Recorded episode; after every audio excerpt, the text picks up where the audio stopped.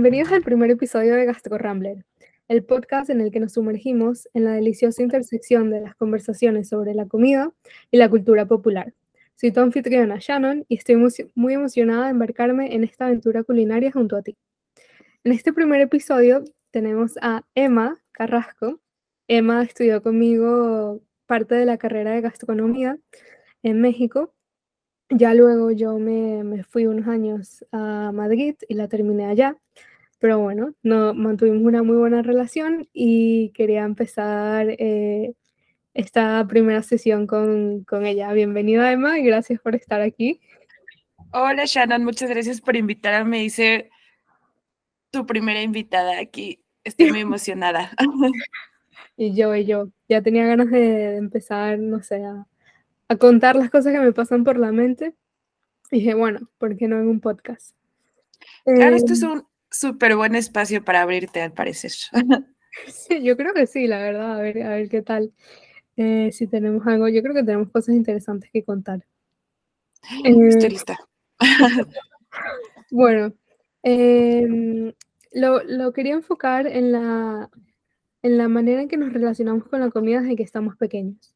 Yo estudié gastronomía eh, un poco, si se pudiera decir, por accidente, porque yo toda mi vida había dicho que quería estudiar medicina y de la nada me topé que entré a la carrera de medicina, pasé todas las pruebas, el propedéutico, entré y me sentía como súper, súper fuera de lugar. O sea, no, no me gustaba el ambiente, la gente, los profesores, me sentía súper agobiada. Y a mí siempre me había gustado la repostería. Em, y fue en esa misma universidad, en la Anáhuac, que estaba la Facultad de Gastronomía, que era muy potente. Hice un tour y la verdad es que quedé encantada como con la vibra, la gente. dije, bueno, este es mi lugar. Y ya a medida como que fui haciendo la, la carrera, me di cuenta que la parte de comunicación dentro del ámbito de alimentos y bebidas era lo más que más me gustaba, no tanto la cocina. Que justo lo comentaba contigo antes de empezar, que me contabas que a ti tampoco te, te llama 100% estar en una cocina. No, pues es que siento que es algo muy pesado y es completamente sobre tu pasión de estar ahí. Y si no la tienes, pues la sufres, la sufres demasiado. Y a mí, o sea, me encanta la carrera, es una carrera muy completa, engloba muchas cosas, pero al final de cuentas tienes que tener la pasión para poderla desarrollar al 100%. O sea, no es fácil estar en una cocina, no es fácil estar en ese ambiente, porque es un ambiente pesado, cansado, mucho esfuerzo físico, eh, psicológico, eh, y pues, o sea, tienes que estar como que muy consciente de lo que vas a hacer. Y si a ti no te encanta, sí se sufre, la verdad, un poco. Pero dentro de la carrera puedes encontrar tus pasiones y no a fuerzas tiene que ser en una cocina, porque siento que es una, o sea, de verdad es una carrera que te enseña de todo. Y también engloba la parte de bebidas y eso es increíble porque también es un mundo en el que se pueden mezclar completamente los dos, o sea, entre los usos de la pastelería y la coctelería moderna se mezclan perfecto para lograr, o sea, como que encontrar un mix perfecto. Y eso está súper increíble. Sí, es justo lo que, a lo que tú te quieres dedicar, ¿no? A la parte ya más de bebidas que felicitaciones, eh, más acaba de hace poco de graduar de titular. Gracias. Eh, y justo me comentabas que era la parte de, de, bebidas lo que más te llamaba, ¿no?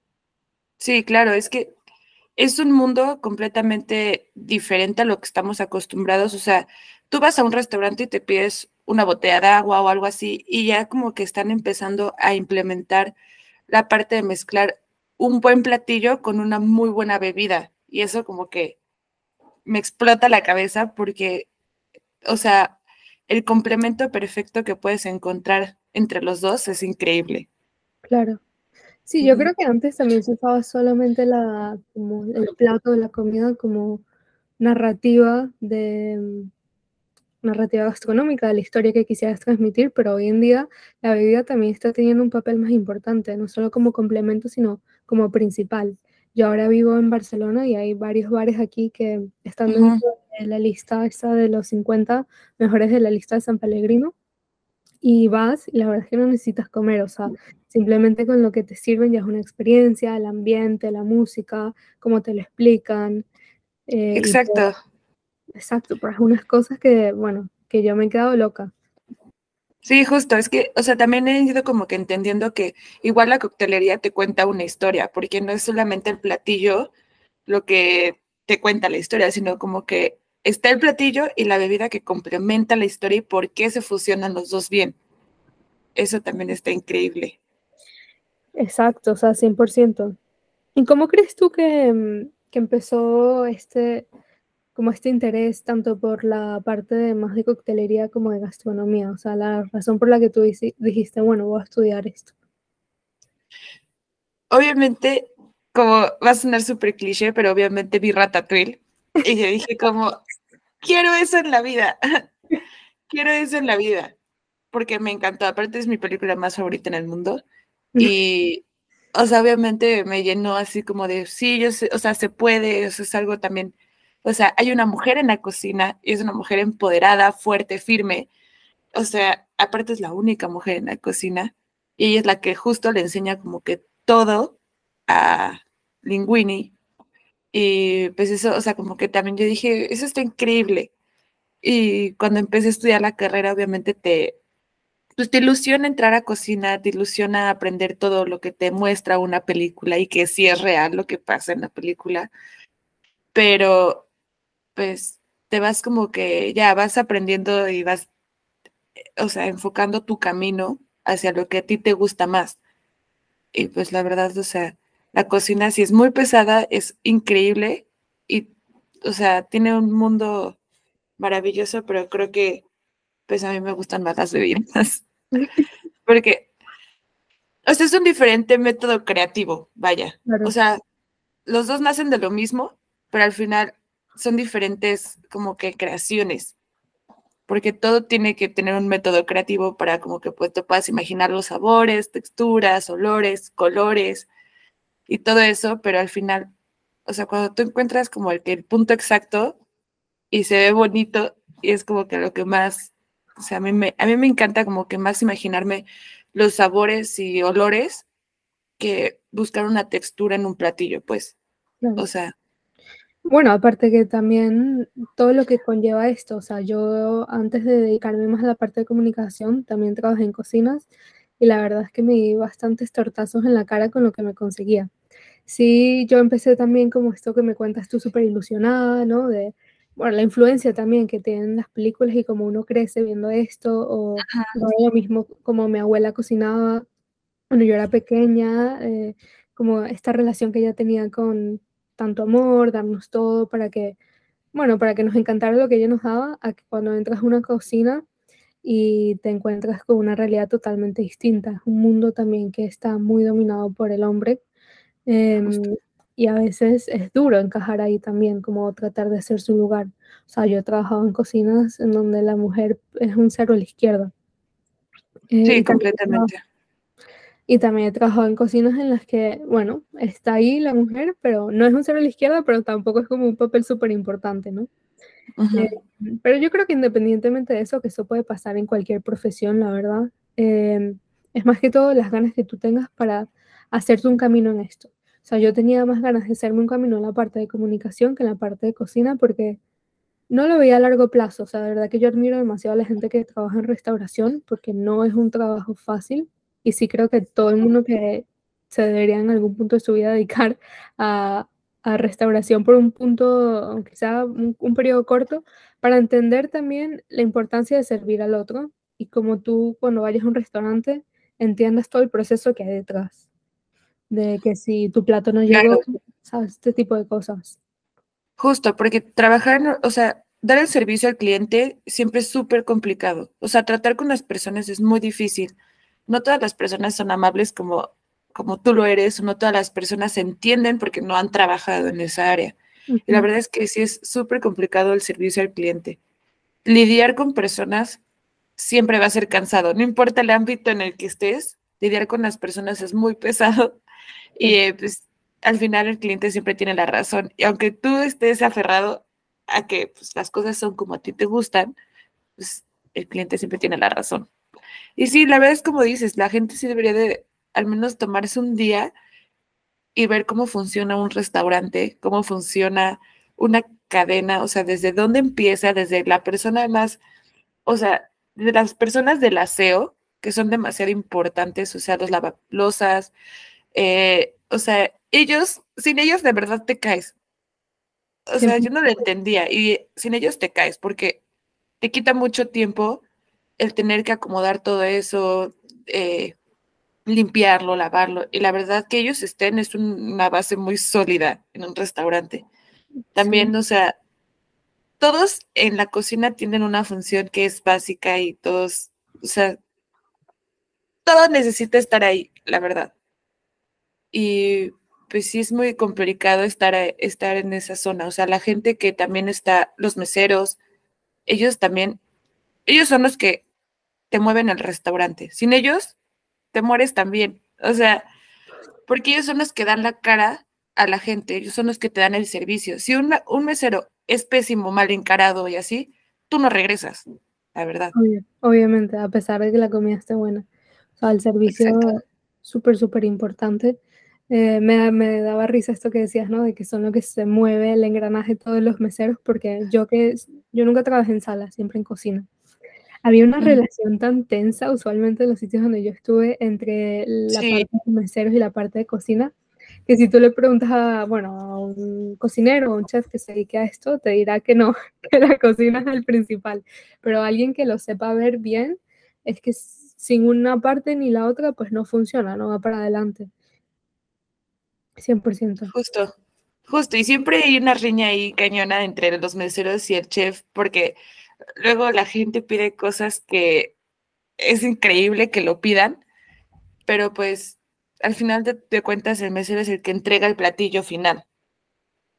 Y pues sí, es una, es, una pelea ahí increíble de, pero ¿por qué pides esto si ni siquiera está en el menú? No sé qué, y ya, pues ya. Es, es una pelea de nunca terminar, pero al final yo creo que, pues, o sea, si tú lo ves de fuera, yo siento que el mesero, pues, la verdad, al final tiene la razón, ni modo, las cosas como son. El mesero es el que tiene que cumplir, la, o sea, que cumplir lo que pide el cliente para que el cliente regrese feliz de decir, oye, pues él me dio una excelente atención, pues sí regreso, la verdad. Claro. Y obviamente yo creo que también depende, es algo también muy cultural, que yo he estado viendo, em, cuando yo estaba en México, el servicio era, para mí, de los mejores servicios a nivel de, hospitalidad eh, que he recibido, sobre todo en restauración. Eh, y luego que cuando me muevo a Europa, veo que las cosas cambian un poco. Depende obviamente del lugar donde vayas, el servicio va a ser mejor o peor, pero no está este sentido que a veces yo sentía en México que era servil, no tanto servicial, sino que se desvivían por ti. Eh, que bueno, obviamente como cliente te encanta porque, o sea, sí, o sea, ten señor, toma mi dinero, tenlo todo. Eh, pero creo que también tiene que haber un balance, ¿no? Porque obviamente en los países latinoamericanos en donde este tipo de profesiones no están tan remuneradas como puede ser igual en otros países Totalmente. que fijo, que no dependen solo de propinas, em, a veces el cliente puede abusar también, siento yo. Bueno, sí, completamente. Aparte también está la parte de que el mexicano está acostumbrado a hacer sobremesa y la sobremesa te puede durar horas y la gente no te consume, y pero te quita un lugar para unas personas nuevas que van a consumir. Y es justo lo que dices, o sea, te quitan, pues, a veces el tiempo, suena feo, pero te quitan el tiempo para que, o sea, sigas generando tú un ingreso. Y no solamente le des, o sea, las propinas, que pues, las propinas no son parte de tu sueldo. O sea, es un extra. Y pues, lamentablemente aquí te lo dan como, ah, más propinas semanales, y no, pues no, eso no es parte de tu sueldo. Justo te iba a decir, o sea, yo conozco gente que gana a base de propinas, o sea, que el sueldo mínimo es irrisorio, o sea, es una cosa literalmente mínima y de lo que se sustentan es de propinas.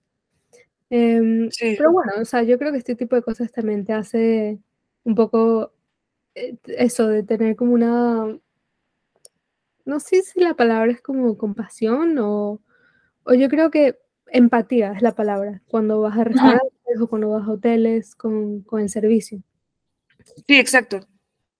Que creo que también, eh, con esto que me comentabas que me quedó la idea de Ratatouille, eh, a veces la televisión ha hecho mucho daño también en la manera en que vemos como toda la restauración, creo yo, y también ha favorecido, porque por una parte tienes, creo yo, programas en los que te muestran las cosas como son, y por otra parte te muestran todo color de rosas, que ni una cosa ni la otra. Exacto. Eh, o sea, yo veía los documentales, por ejemplo, de Máximo Bottura, que era un chef que me ah. súper encantada antes de entrar a la carrera. Me acuerdo que yo entré en el 2016 y ese año él, si no me equivoco, estaba nombrado como restaurante número uno del mundo. O sea, me hace ilusión este tipo de cosas. Em, y luego también, no sé, conocer un poco más de su historia, los problemas que él tenía con su hijo, que, que tienen también una discapacidad mental. Este tipo de cosas también te hacen ver un poco como de manera holística toda la profesión, ¿no? Tú, cuando entraste, también tenías a alguien así como en mente súper idealizado de, uff, no, yo quiero ser como tal.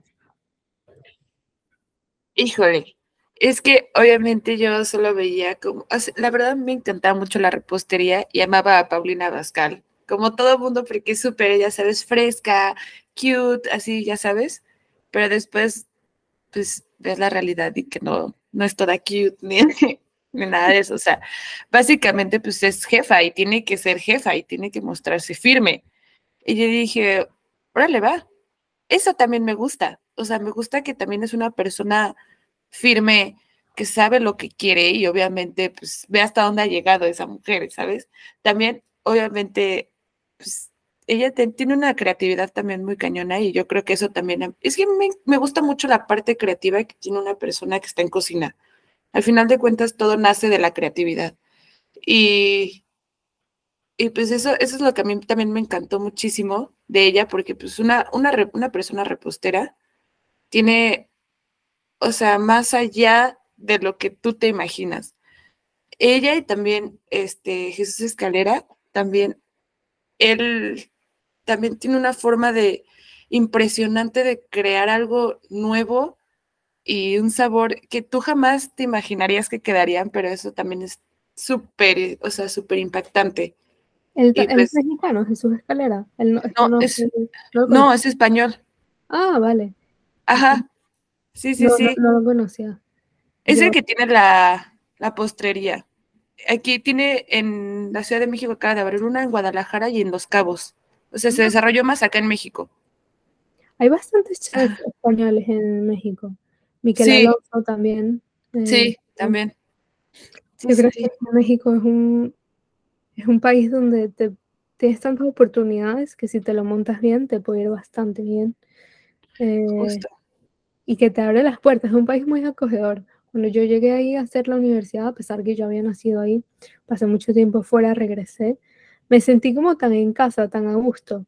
Desde la comida, el trato, sobre todo la parte culinaria, que para mí es tan importante, la parte de, de bueno, ir a restaurantes, de hoteles, de, mm, desde el taquero que está dando, que te dije yo, que soy más... Pásale güerita. El pásale güerita. Pásale güerita. Y que, ok.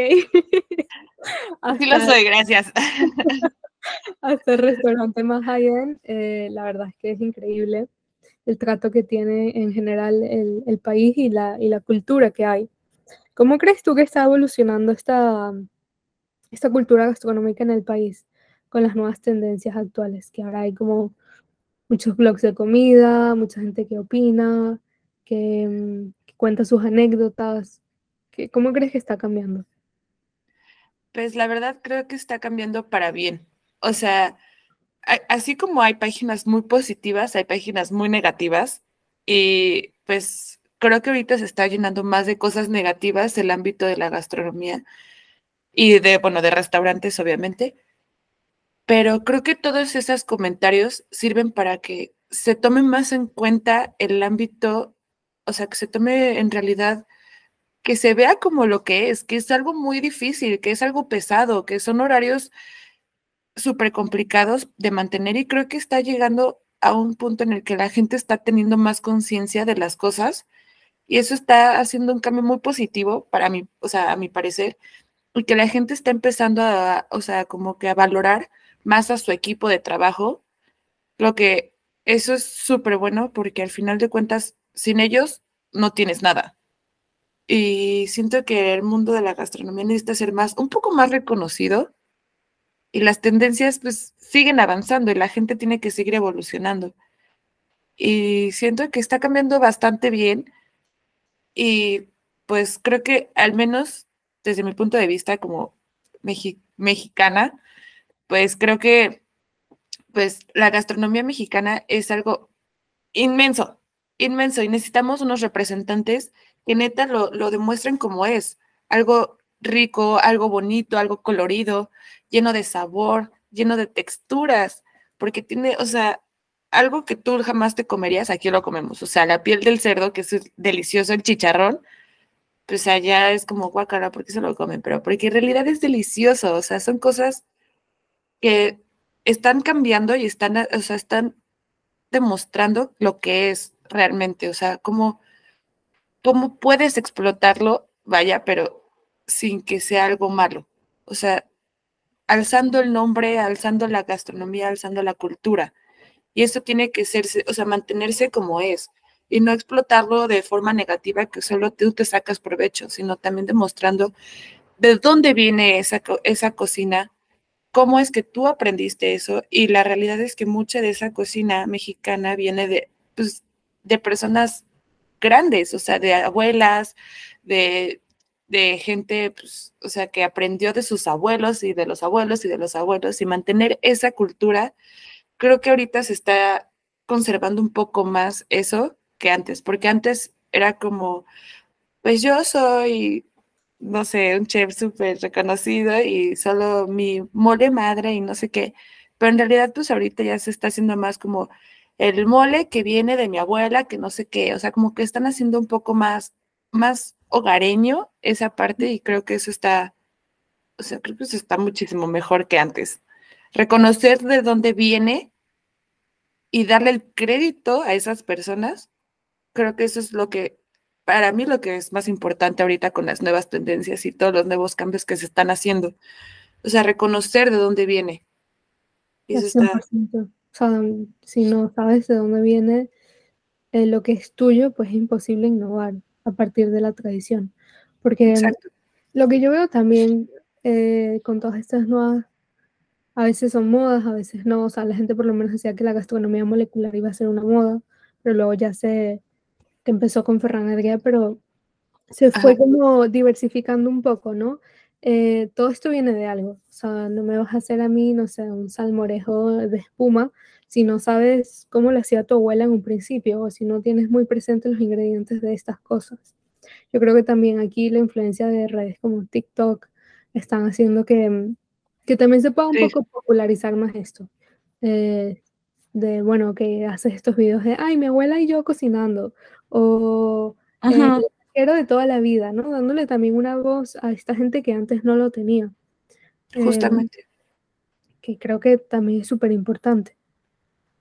Sí, justo. Aparte creo que, o sea, como tú dices, reconocer de dónde vienes y de dónde es, eso es, o sea, no sé, tal vez es mi forma de ver ahorita las cosas, pero creo que la gente está buscando ahorita un poco más de sentido familiar, de lo que importa, o sea, de dónde vienes, de que, o sea, de tus raíces, reconocer no sé qué, o sea, como que ahorita, y esa tendencia, tal vez es una tendencia, está bonita porque reconoces tus raíces y de lo que es y lo que vienes y aprendes de lo, o sea, aprendes lo que tú veías de chiquito y eso está súper increíble, o sea, siento que es como una forma de de recordar lo que tú estabas teniendo de chiquito, pero ahora lo haces tú de grande y lo haces para la gente que tú quieres. Y eso, o sea, a mí me parece súper bonito.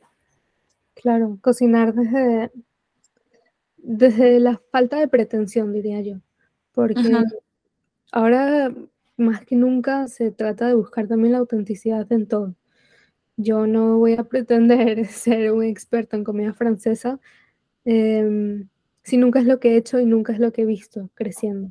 Al final puede ser que eso sea lo que me interese y me dedique a eso, pero en un inicio es muy difícil que eso sea como tu, tu expertise, por decirlo así.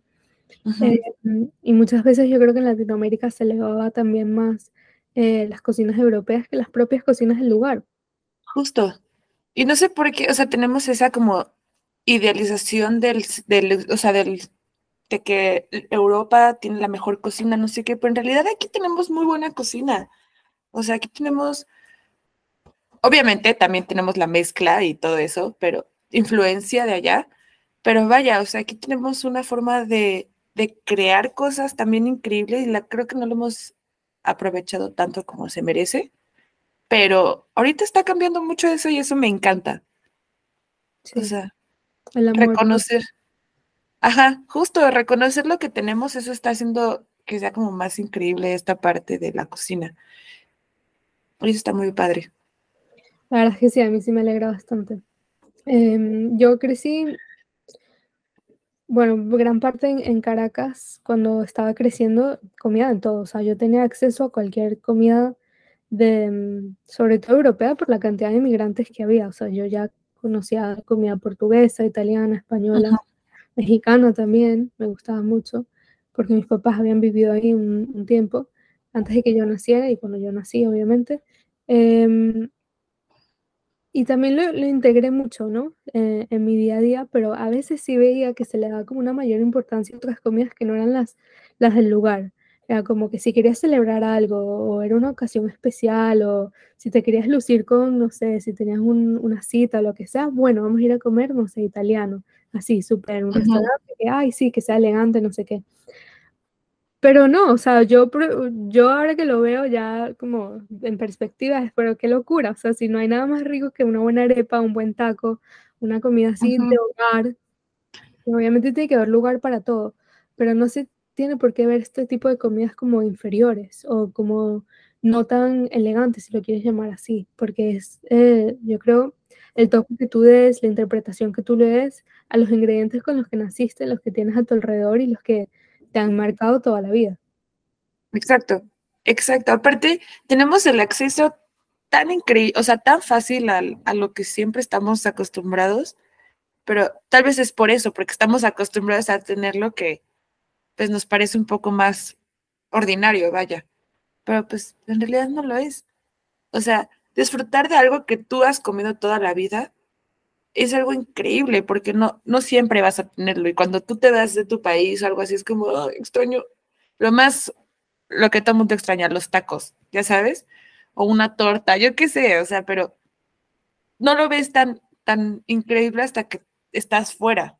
Y eso es lo triste, no aprovechamos, o sea, no entendemos que lo que tenemos es lo que tenemos que aceptar y querer, o sea, aprovecharlo. La sí, por eso yo estoy bien, también me contenta con esto que comentabas de que, que hoy en día este, esta sobrecomunicación yo creo que también está ayudando a que se mantengan estas tradiciones y que esta autenticidad al final del día, que creo que es lo que va a seguir empujando a, a que se innove dentro de lo conocido y, dar paso también a lo desconocido, ¿no? Conociendo de dónde vienes también. Eh, pero bueno, eh, gracias Emma por estar hoy con nosotros en este primer episodio. Muy feliz de, estar contigo y, bueno, de tenerte aquí, que me contaras un poco de tu experiencia y, y dónde quieres ir y lo que vas a lograr Muchas gracias a ti, Shannon, por recibirme como tu primera invitada. Esto se tiene que celebrar. un tequilita. Bueno, un mezcalito también. Claro. Tequila, mejor, 100%.